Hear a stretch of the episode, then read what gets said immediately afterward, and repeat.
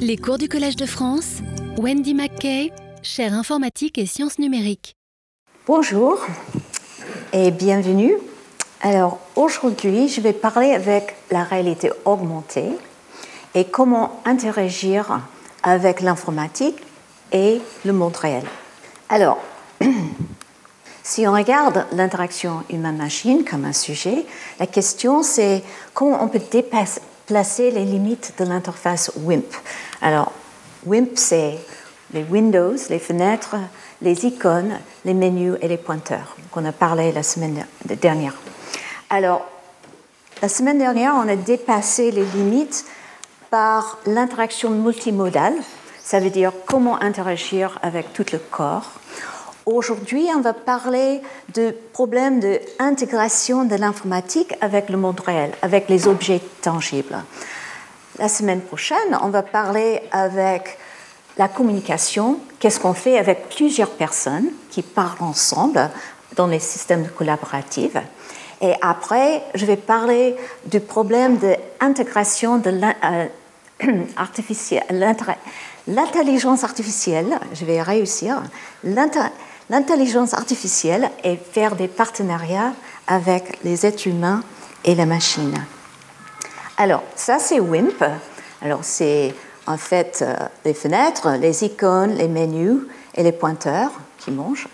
Et la question, c'est, c'est très utile parce que c'est universel. On peut faire plein, plein, plein de choses avec ce système.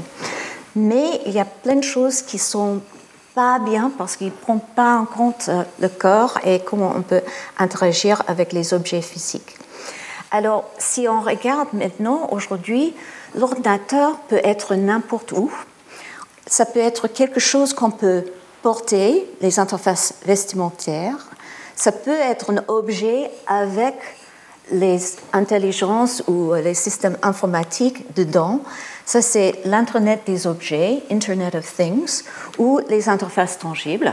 Il y a aussi la partie autour de nous. On peut augmenter l'environnement, et ça, c'est la partie réalité virtuelle ou la réalité augmentée. Alors, qu'est-ce que c'est la réalité virtuelle? Le but de la réalité virtuelle, c'est l'immersion. Ça veut dire l'être humain est émergé dans un environnement qui est complètement artificiel, fait par l'ordinateur. Et si on regarde cette image-là, on voit qu'il y a des vraies mains qui manipulent des objets informatiques, mais c'est euh, comme les bons dessinés, c'est les avatars de mains.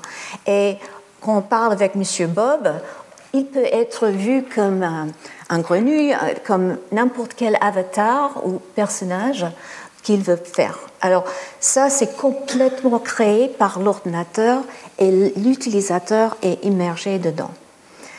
La réalité augmentée, c'est un peu différent. L'idée, c'est maintenant, on peut utiliser le monde réel, les objets physiques qui existent dans le monde réel, et on a une lunette ou un moyen de regarder l'informatique projetée sur le monde réel.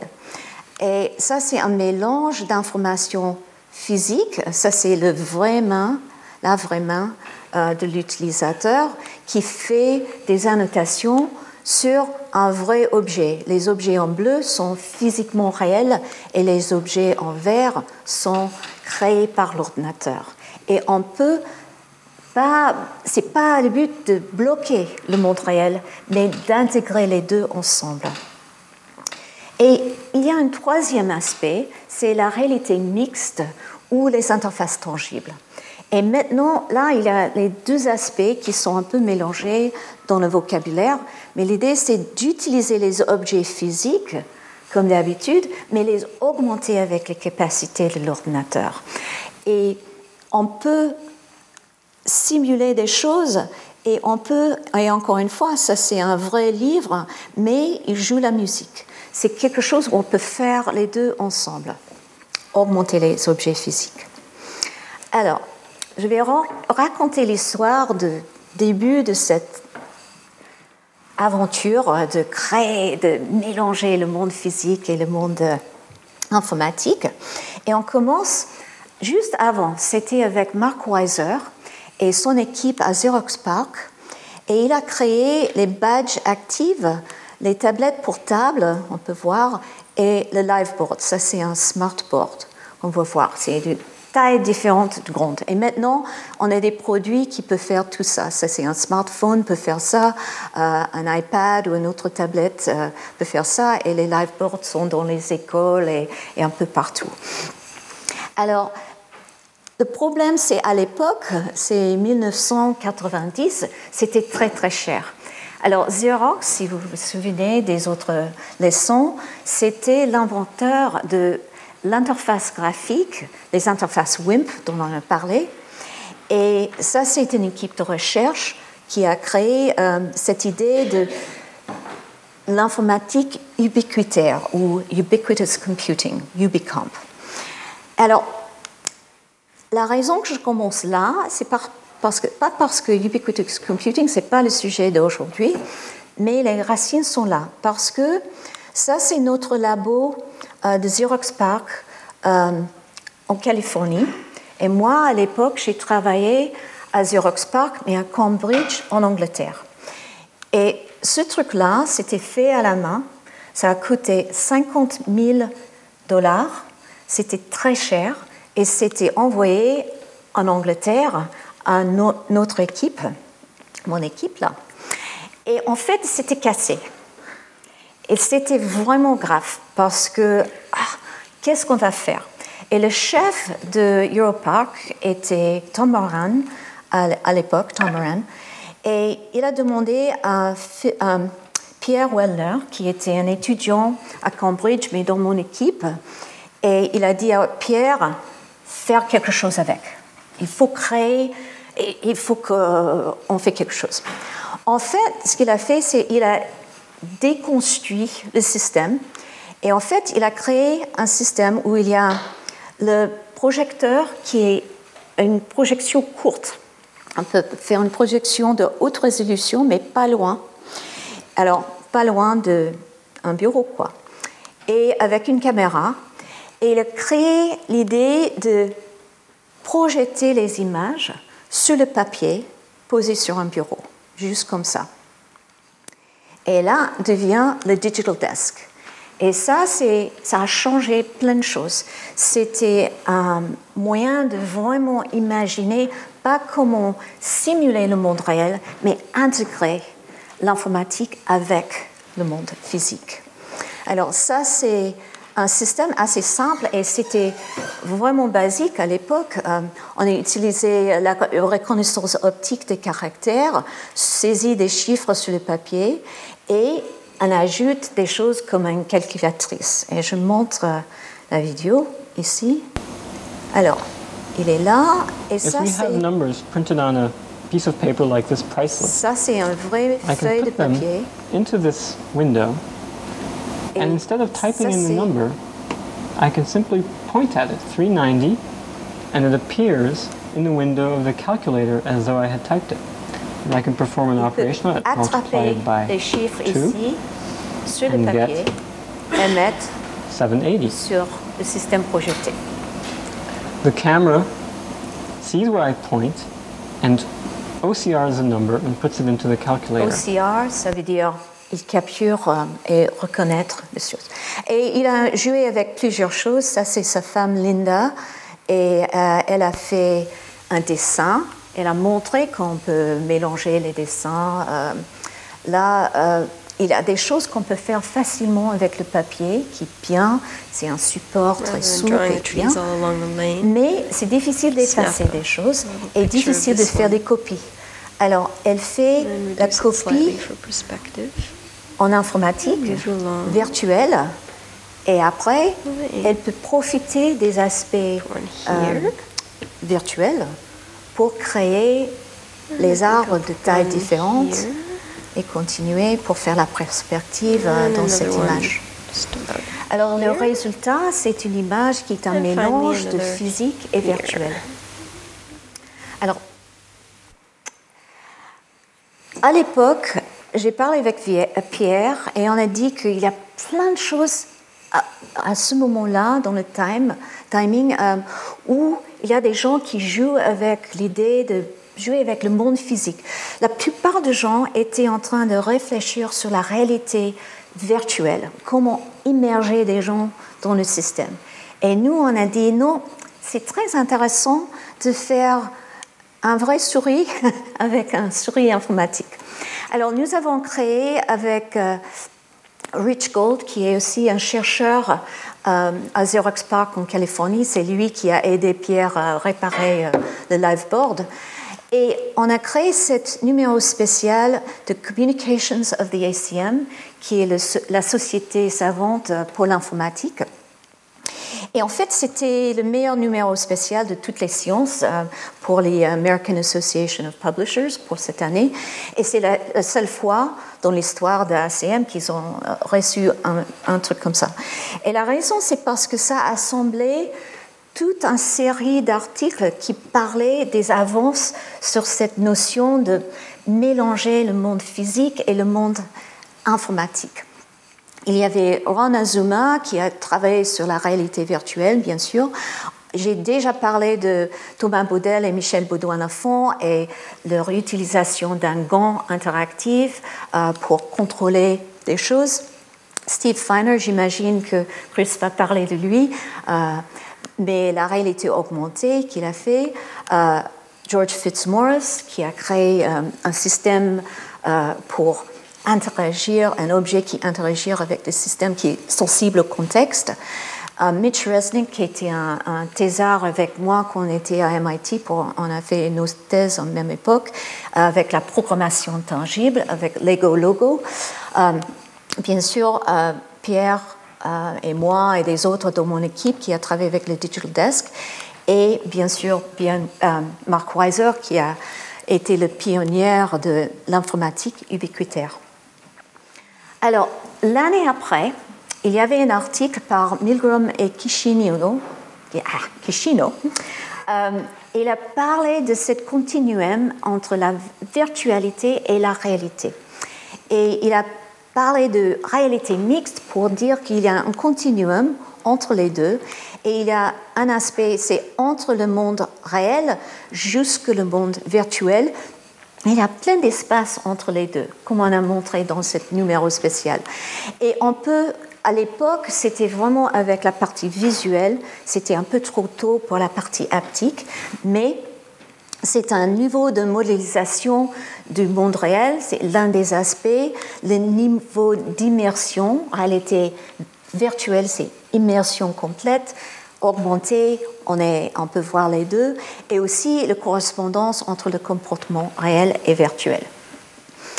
Alors, je vais parler rapidement, mais pas beaucoup, sur la réalité virtuelle. Et comme j'ai dit, ça c'est l'immersion de l'utilisateur dans l'interface. Ça a des racines très longues. Alors, il y a Charles Whetstone, euh, il y a 130 ans, avant le premier casque réalité virtuelle, qui a créé un système euh, pour euh, stéréoscopique. Il y a deux, euh, deux, images et deux miroirs et on peut être dedans. en même époque, il y avait David Brewster, ce que j'aime beaucoup parce que j'aime les kaléidoscopes, et c'est lui qui a travaillé avec plein de choses à la même époque. Alors, il y a toute une série d'inventions pendant le siècle avant la réalité virtuelle. Mais le premier système, vraiment réalité virtuelle, qui a marché, c'était notre ami Ivan Sutherland, qui revient et revient, parce que c'était vraiment lui qui est le, père de l'interaction humaine-machine. Alors, ce qui est intéressant avec cette histoire, il était inspiré par les ingénieurs de Bell Labs. Ça, c'est euh, les laboratoires qui ils ont inventé les transistors et plein de choses euh, dans l'histoire de l'informatique. Mais eux, ils, ont travaillé avec les pilotes d'hélicoptères et ils ont installé les caméras infrarouges sous l'hélicoptère et ils transmettent l'image euh, au casque du pilote. Pourquoi ils ont fait ça? Parce que c'est très difficile dans la nuit d'arriver dans un espace tout petit. Alors, ils ont essayé d'aider les pilotes à faire ça. Et c'était une. Euh, si le pilote tourne sa tête, la caméra sous le, hélicoptère tourne aussi en synchronie.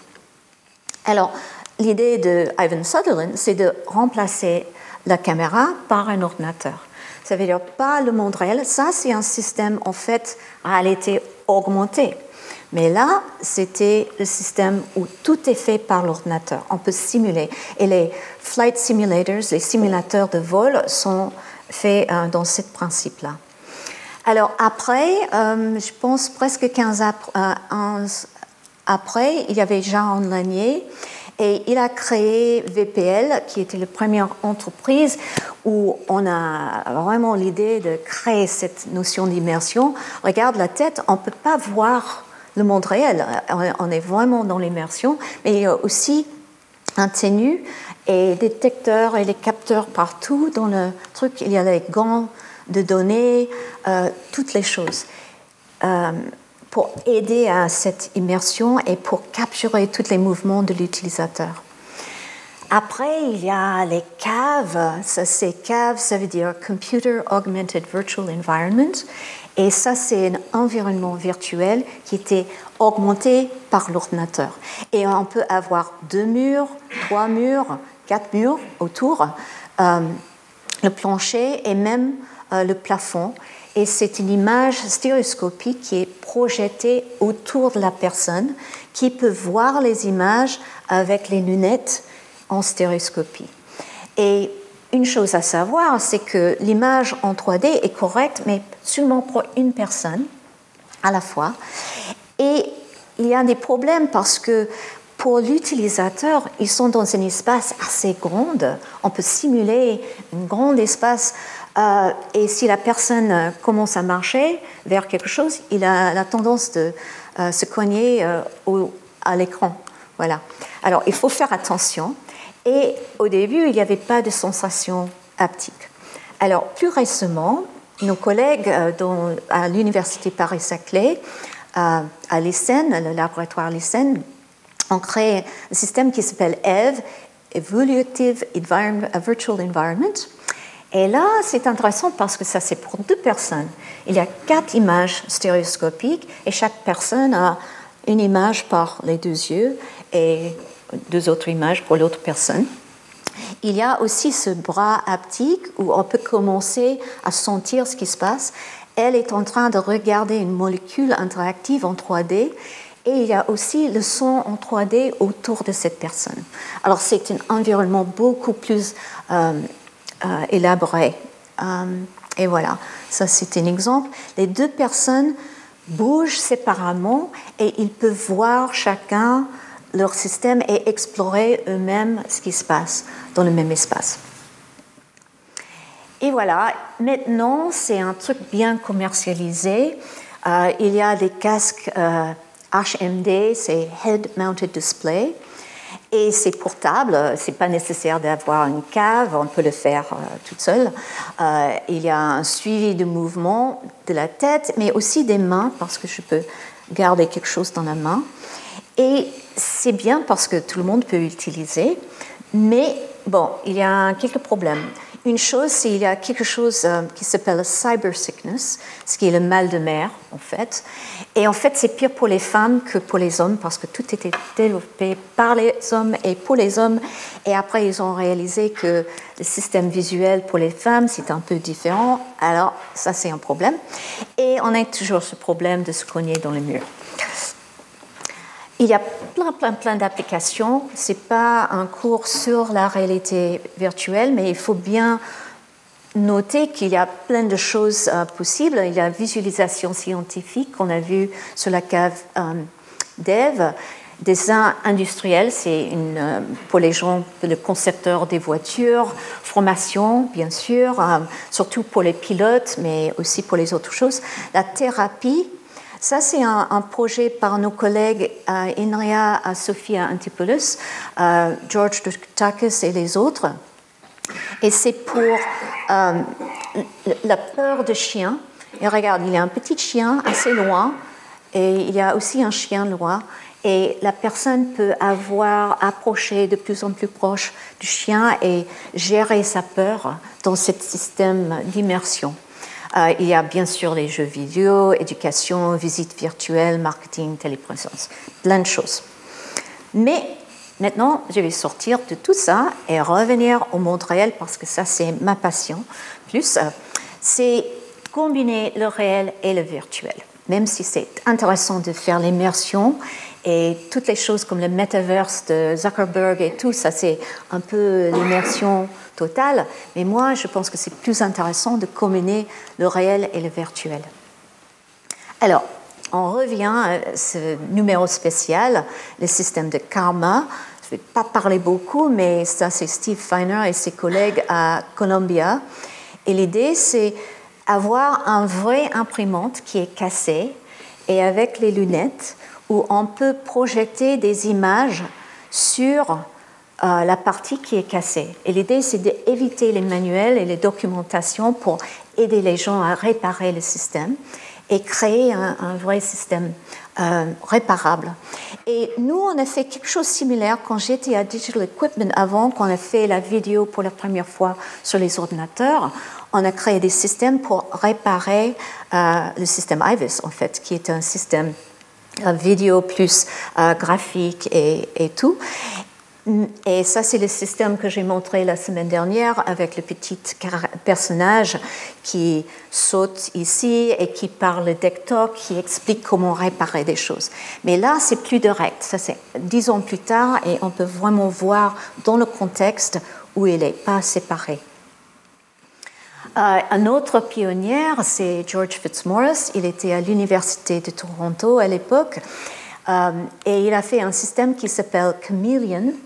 Euh, j'ai fait avec l'accent américain parce que j'ai aussi fait un autre système qui s'appelle Caméléon français. OK. Et l'idée, c'est qu'il a regardé, il a ce qu'on appelle un PDA à l'époque, c'est un Portable Digital Assistant. Euh, c'était avant les smartphones. Et l'idée, c'est ça, c'est comme un loop virtuel qui dépend de la position sur la carte ici. Et il y a aussi quelques boutons. Il peut ajouter les informations, mais pas emporter les lunettes, mais toutes les infos sont dans le système-là. Et nous, on a, ah oui, ah, ça c'est Bill Buxton, grand pionnier en interaction humaine-machine.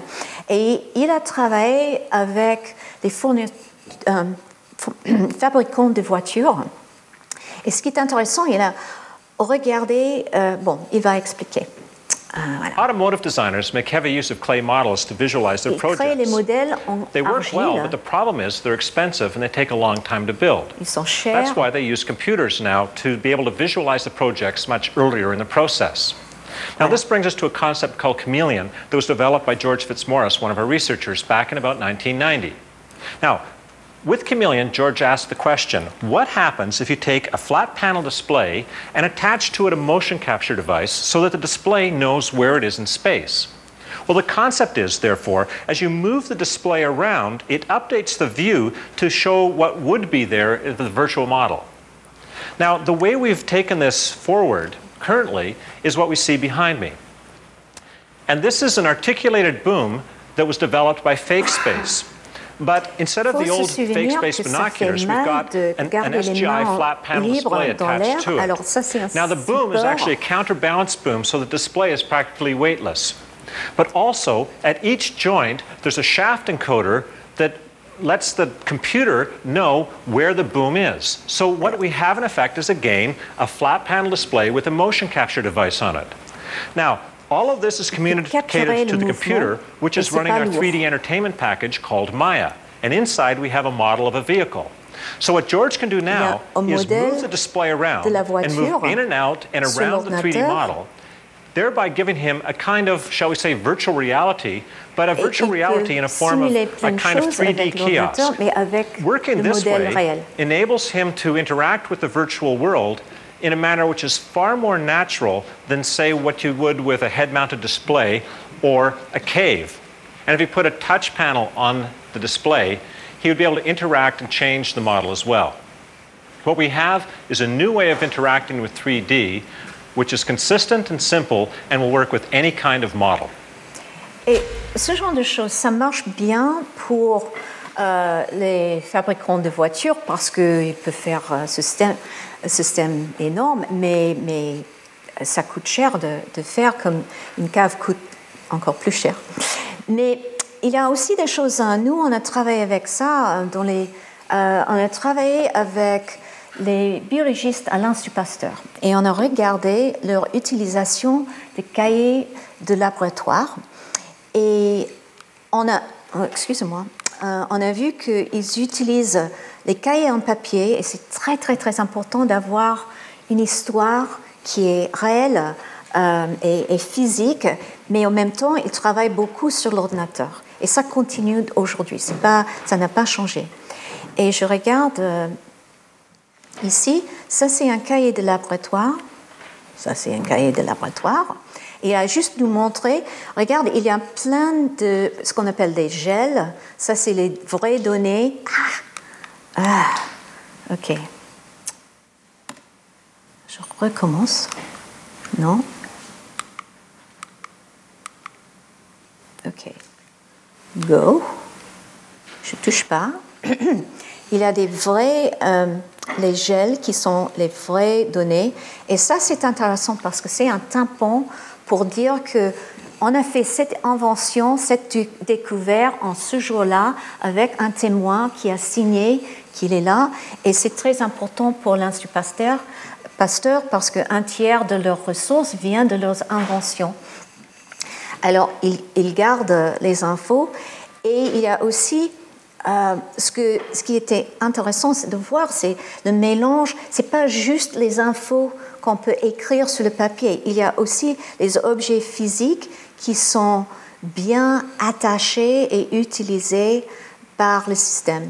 Euh, alors, si on regarde ça, nous, on a dit, OK, on peut garder la partie physique d'un vrai cahier de laboratoire, mais aussi on peut utiliser l'idée d'un lentille magique qui peut ajouter l'information et aider euh, l'utilisateur à faire des choses. Alors ça, c'est un système avant ce qu'on avait euh, le papier interactif lui-même. Alors il y a derrière ça, il y a une tablette graphique, mais on peut capturer The pen leaves tout, ink on the paper, tout while ce qu'il a écrit, ça c'est du vrai papier écrit euh, avec l'encre sur le, le papier. These gestures can be displayed on a computer Et ça c'est aussi sur le petit écran.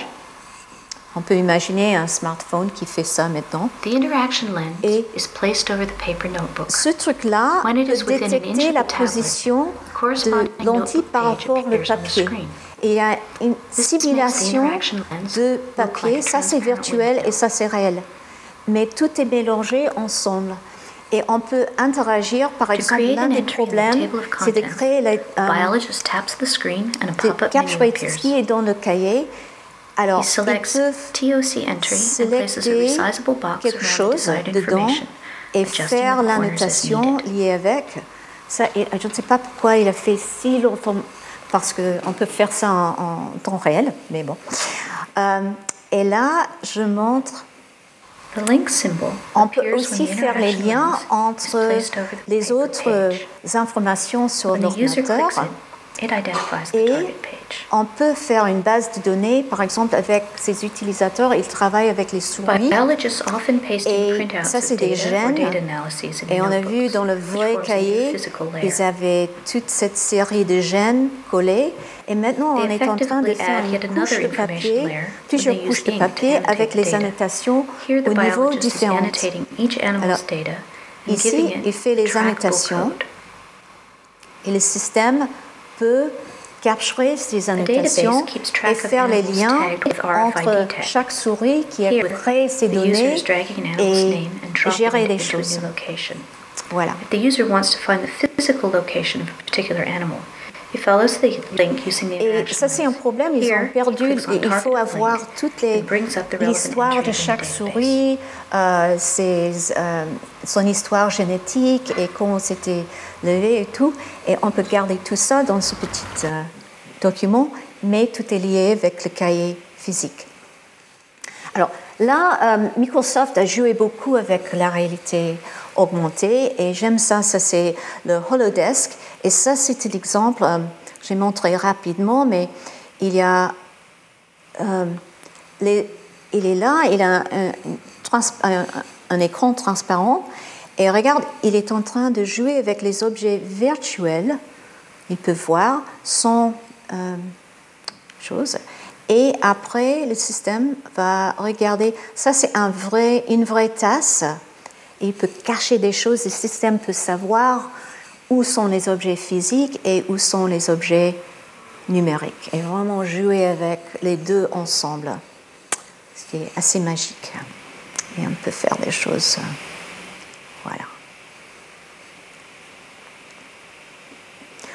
Il y a aussi quelque chose euh, où on peut transformer n'importe quelle salle dans une cave, dans un sens. Il y a le Room Alive aussi de Microsoft, qui, ça c'est pour les jeux, mais l'idée c'est qu'il y a six projecteurs et ils peuvent détecter les vrais meubles dans la salle et aussi euh, projeter les informations sur la salle et les utilisateurs peuvent toucher, tirer, interagir avec le contenu qui était projeté par le système.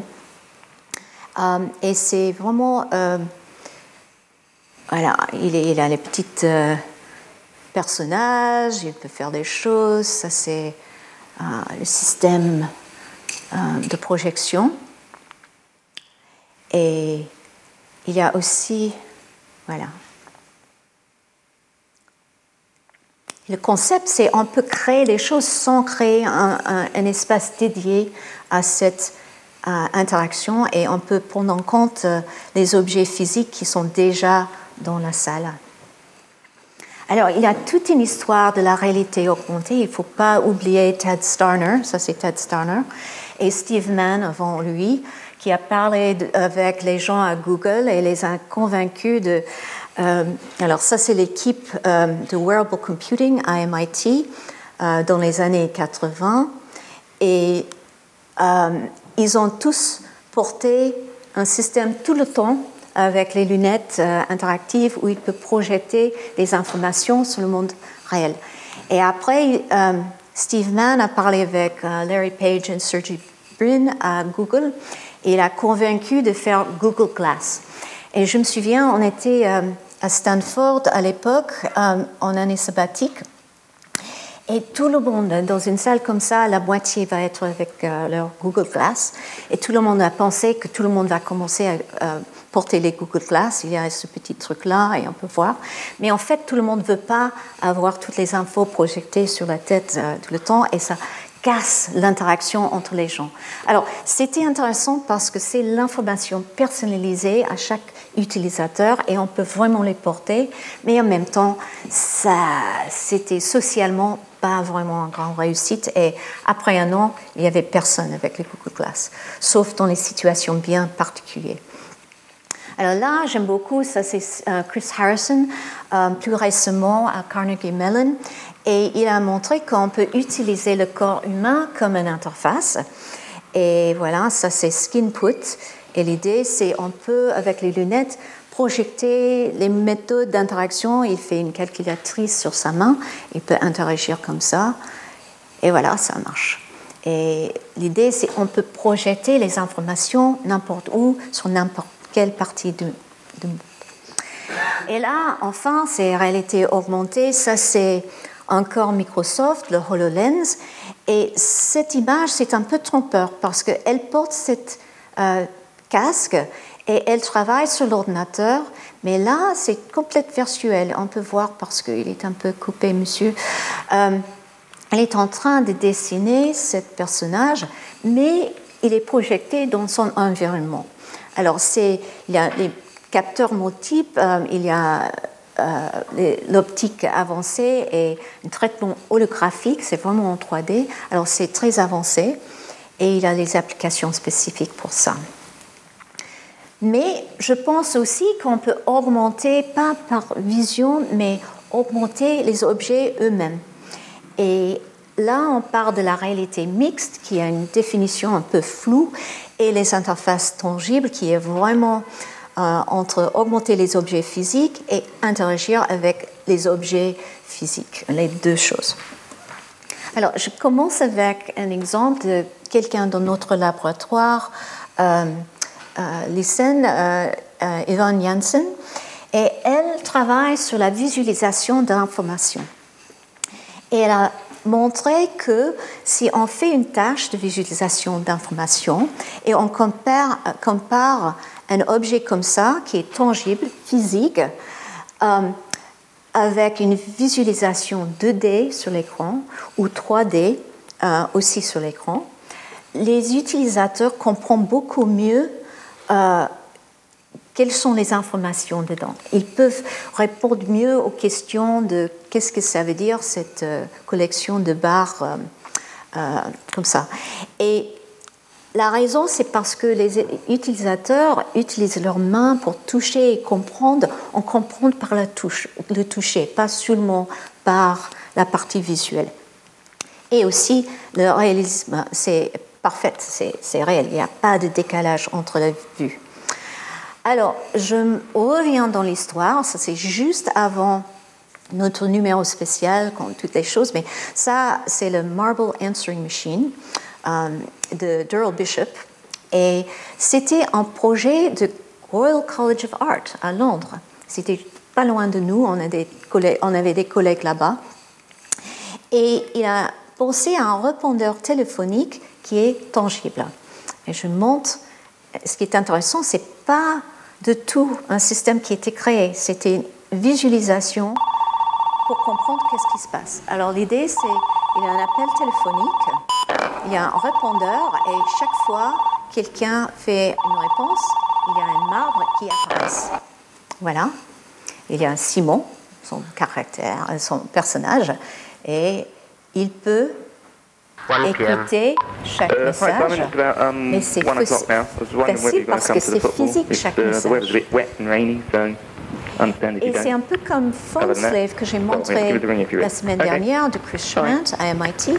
C'est l'idée qu'on peut créer des aspects pour organiser les informations auditoires qui arrivent. Um, Alors, et il peut gérer des choses, je vais garder le message d'Imogène.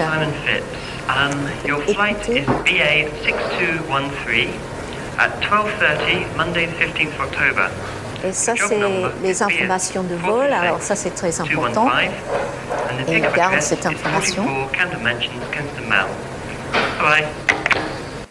Et après, voilà, il dit, oh, OK, je veux donner les infos. 2.45 p.m. Hello, Simon, it's George. Could you give us a ring? Um, my tone number is. So, ça, c'est quelqu'un qui le donne euh, son numéro de téléphone dans le message.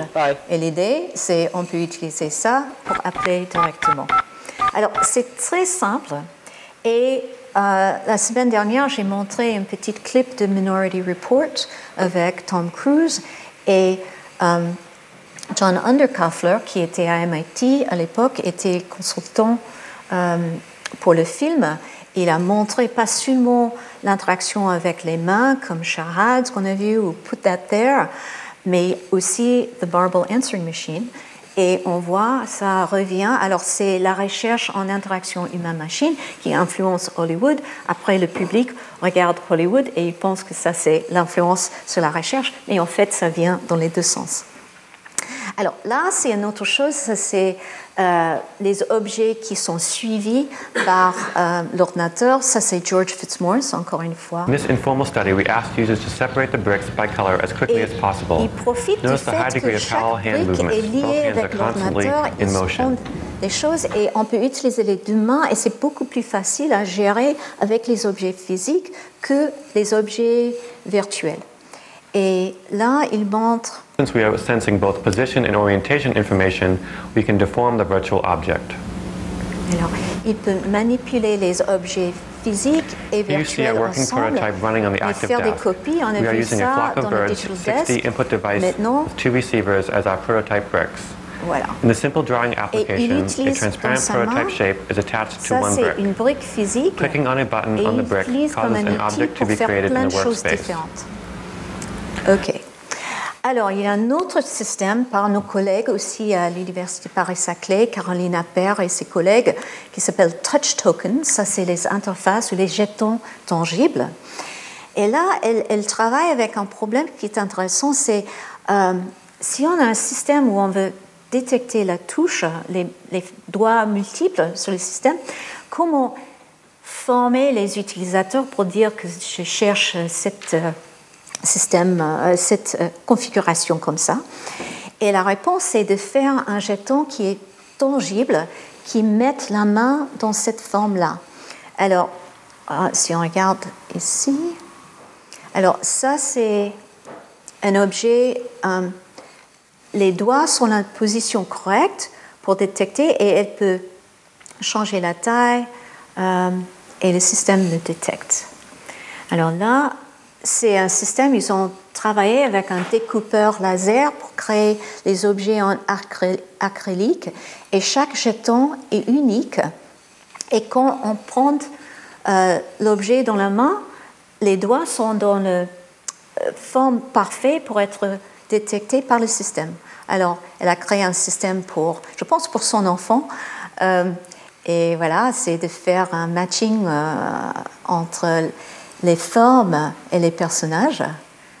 Et voilà. Et on peut voir. Et bon, ça continue. Il y a euh, un autre. et il n'y a pas de formation. Les mains sont faites correctement. Et là, on peut utiliser pour gérer euh, les, meubles, mettre des meubles dans un système informatique sans apprendre. C'est juste naturel. Alors, il y a aussi des interfaces euh, tangibles. On peut faire, par exemple, ça c'est un architecte, euh, il travaille avec les groupes d'architectes urbains. Et ça, c'est encore M. Underkoffler, qui était en thèse à MIT à l'époque. Et il montre qu'on peut simuler les effets du vent et du soleil sur un bâtiment. Alors, ERP is a workbench for urban planners. Uh, and here we can cause additional life to be given to otherwise inert architectural models. In this case, we see the shadow that this building would cast at some particular latitude and time of year. Uh, and at about 8 o'clock in the morning, the shadow is computationally generated, but always tacked exactly to the base of the model in question. By bringing a clock into the setup, uh, we can choose the time and consequently the position of the sun in the sky. This can be used to do important shadowing studies, uh, which otherwise need to be done in a CAD-style simulation uh, or by hand rather more arduously. Now, because we've cast the problem in this uh, tangible, graspable form, it's easy to experiment with possible solutions. Using this material one, we can change the composition of the models. So now uh, the building is made out of glass, and in addition to its shadow, it reflects uh, solar light directly onto the ground. This may be important to avoid uh, hazardous situations with nearby roads. There are also simple tools available for connecting different objects so that the distance between them is always displayed. And finally, Il a uh, a wind tool objets physiques qui causes the same simulation les, present in SEEP to be um, engaged. Les commandes, uh, and this time take into account the obstruction of various architectural ça, structures. Here we see some airflow going through the center of an arched building. Bon. Alors, il y a un autre projet, il y a Hiroshi Ishii à MIT et il travaille avec un groupe qui s'appelle Tangible Bits et les interfaces tangibles. Et ça, c'est un truc euh, de communication à distance où il partage l'image de l'être humain avec ce dispositif qui est comme un écran, pas de haute résolution, de bas résolution, mais c'est physique. Et regarde, il est là en 3D et il a ses vraies mains qui peut interagir avec un objet. Et je montre, ça c'est mon étudiant Olivier Beau qui a travaillé avec eux. Euh, après, il a fini sa thèse et Sean Fulmer qui est maintenant à Stanford. Euh, et regarde, il peut interagir avec les objets. Les objets peuvent être détectés, bouger. Ça, c'est un côté, c'est l'autre côté. Et le système euh, peut interagir avec les, gestes mains libres. Euh, et on peut imaginer avec euh, un grain plus affiné pour faire ça. Et voilà. Ok, mais tout ça, c'est des objets où on a travaillé avec comment construire ce genre de choses et montrer des trucs. là, je donne une toute petite série de choses faites par mes étudiants qui a l'aspect, ce que j'aime beaucoup, c'est de travailler avec les vrais utilisateurs et voir comment on peut augmenter les objets physiques pour créer une interaction augmentée. Alors, ça, c'est Kate Belakova et elle a travaillé avec les auteurs de romans dans une situation créative. Et ce qu'on a vu dans le leçon 1, c'est que quand quelqu'un est en train de créer quelque chose, ils sont dans le flou de euh, euh, Michael euh, Csikszentmihalyi. c'est l'idée qu'on veut concentrer, pas être interrompu. Et l'idée, c'est on ne peut pas être interrompu. Mais pour eux, ils cherchent aussi les inspirations et utilisent les personnages dans leur écriture et veulent écouter les voix, mais pas quand ils sont en train de travailler. Alors, l'astuce ici, c'est que ça, c'est un petit coaster. Ah, coaster, bon. Euh, et on met la tasse de thé. Alors, quand je suis en train de euh, taper, je, je, concentre, je travaille.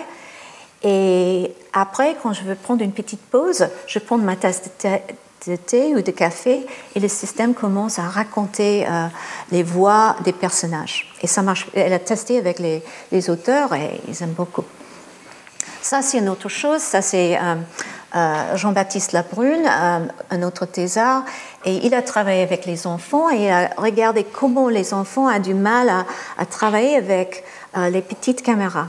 Alors, il a créé cette caméra qui fait le cadre de l'image en même temps et on peut juste pousser le truc et après le mettre ici pour voir les images. Et ça crée le cadre et l'interaction euh, avec, euh, pour l'enfant. Et là, c'est un projet euh, très récent qui s'appelle le Sonic Coupe. la, semaine dernière, j'ai montré les autres choses physiques pour les instruments de musique. Là, c'est à la fois un instrument de musique pour quelqu'un qui travaille avec.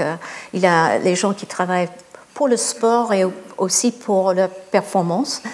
Et cette cerceau est augmentée avec les capteurs pour faire le son.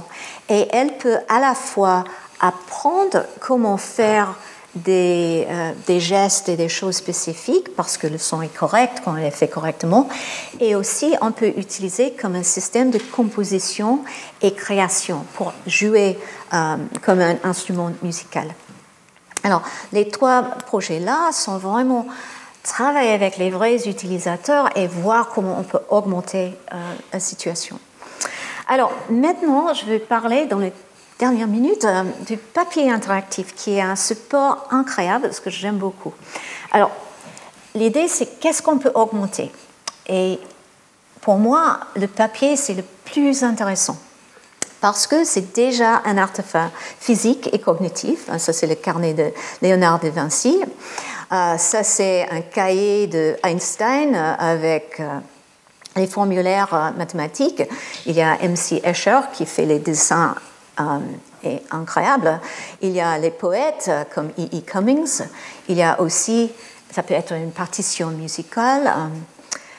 ça peut être très éphémère, comme une serviette, un croquis sur une serviette, ou permanent, une diplôme qui va durer longtemps, on espère.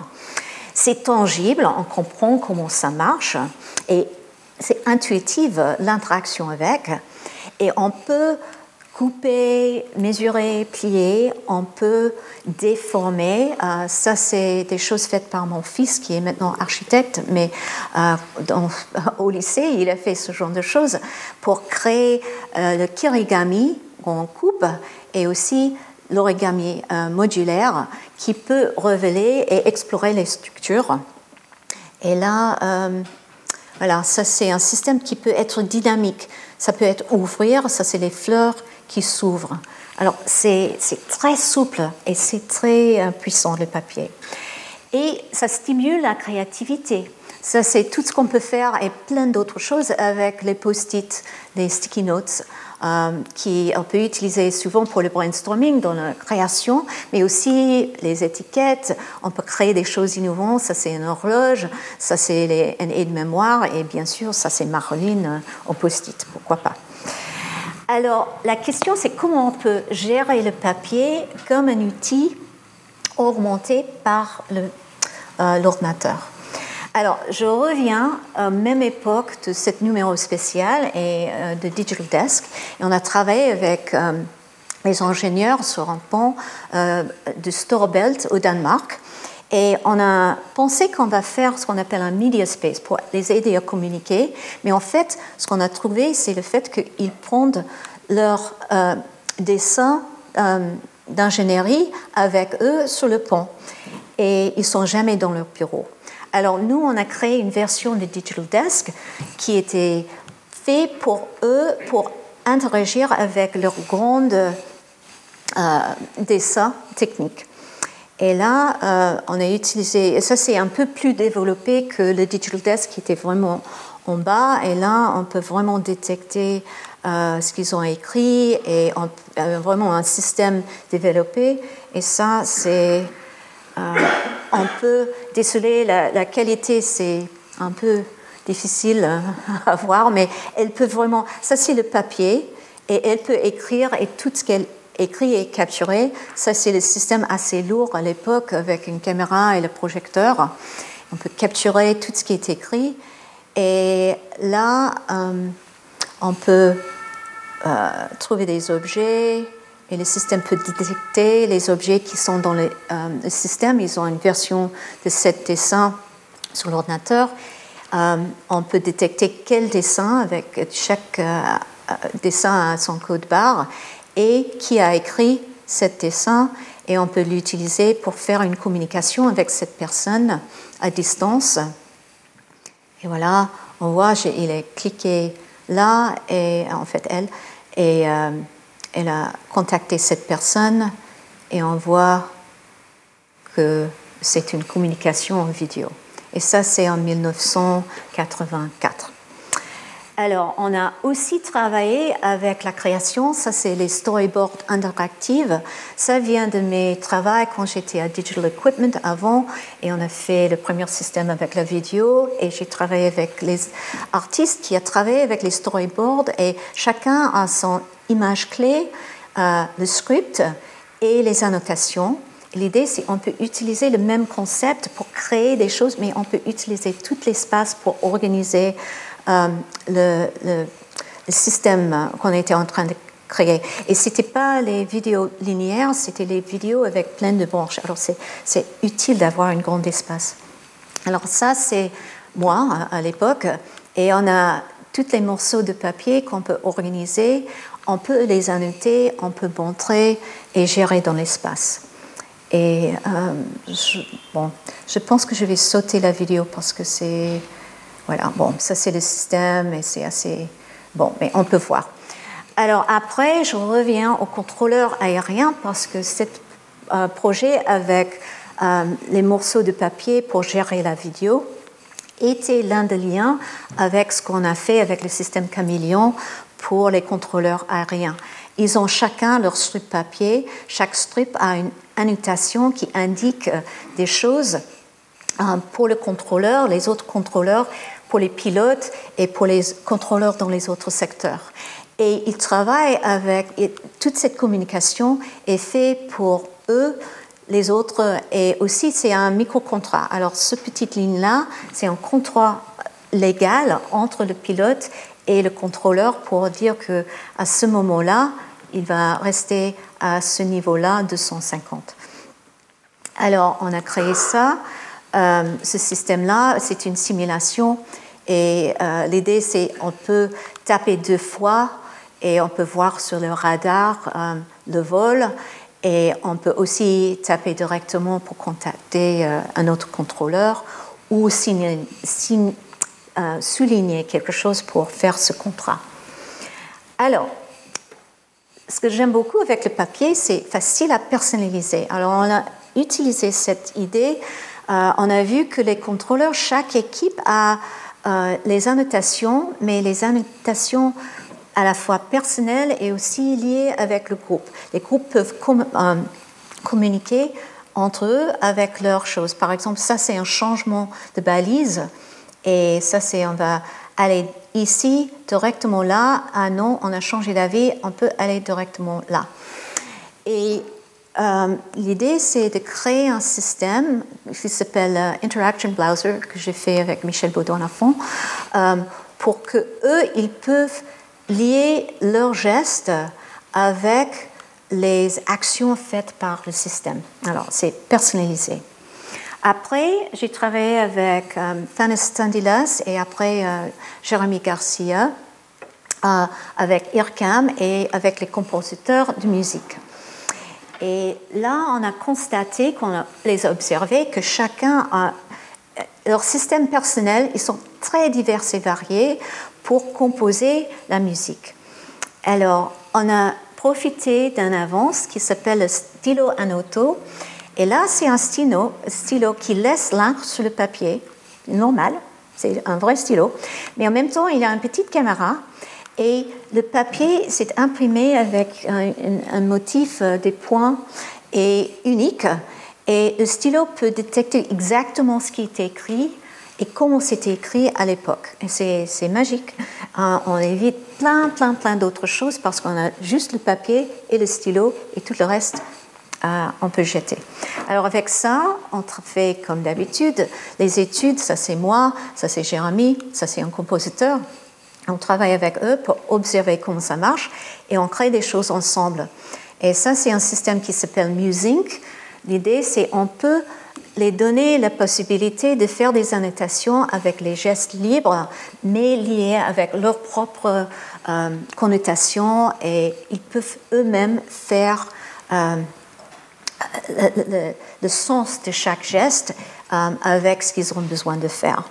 Et là, bon, il y a toute une série de choses. Il peut faire les liens avec un système musical, faire les annotations gérer, voir euh, le cadrage. Et voilà, euh, il y a toute une série de choses et je vais juste montrer. Alors, il est en train d'écrire avec le stylo Anoto. À l'époque, il faut faire euh, ce truc dans le doc. Après, ce n'était pas nécessaire. Mais tout ce qui est écrit sur le papier est aussi sur l'ordinateur et il peut ajouter des choses, faire les gestes lui-même et faire, par exemple, il peut définir une nouvelle geste, ce geste-là, et dire ça c'est la gamme, euh, le scope pour ça, et euh, qu'est-ce que ça veut dire? Et il peut faire aussi ce marking menu pour définir qu'est-ce que ça veut dire. Voilà.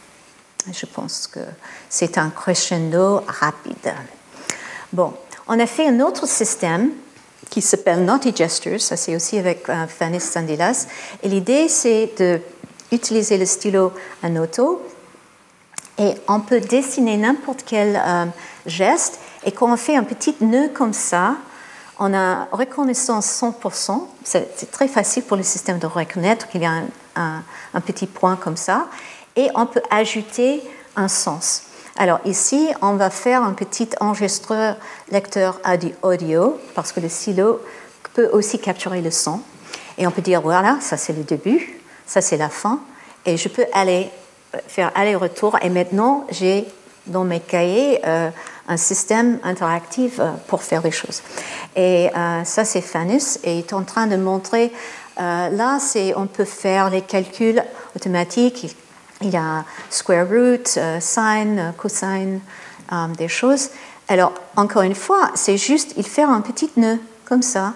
Et il peut détecter des choses euh, et faire un lien entre ce qu'il fait et comment interpréter ça. Je pense que je vais. Voilà. Et tout est dans ce stylo-là. Il y a un petit écran et on peut voir ce qu'il a détecté et comment interagir.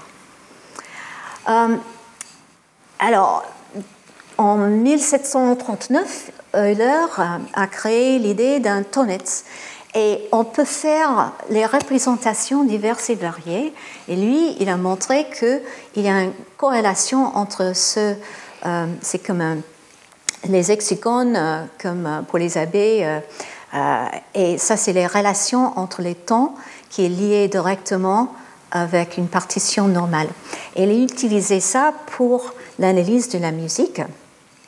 Et Jérémy a travaillé avec un compositeur à IRCAM à Paris pour faire un système de composition de musique. Et l'idée, c'est on peut mettre les tons là et faire euh, les notes. Alors regarde, cet geste-là, en bleu, est lié avec ça. Et ce geste-là est lié avec ça. Et euh, il a créé tout un système avec le papier et le stylo anoto pour créer, pour la composition avec ce système. Et ça, c'est très simplement l'idée, on fait le geste et on peut retaper et rejouer le geste. Et on peut changer. Et ça, c'est pour faire la composition. Je commence à construire en séquence.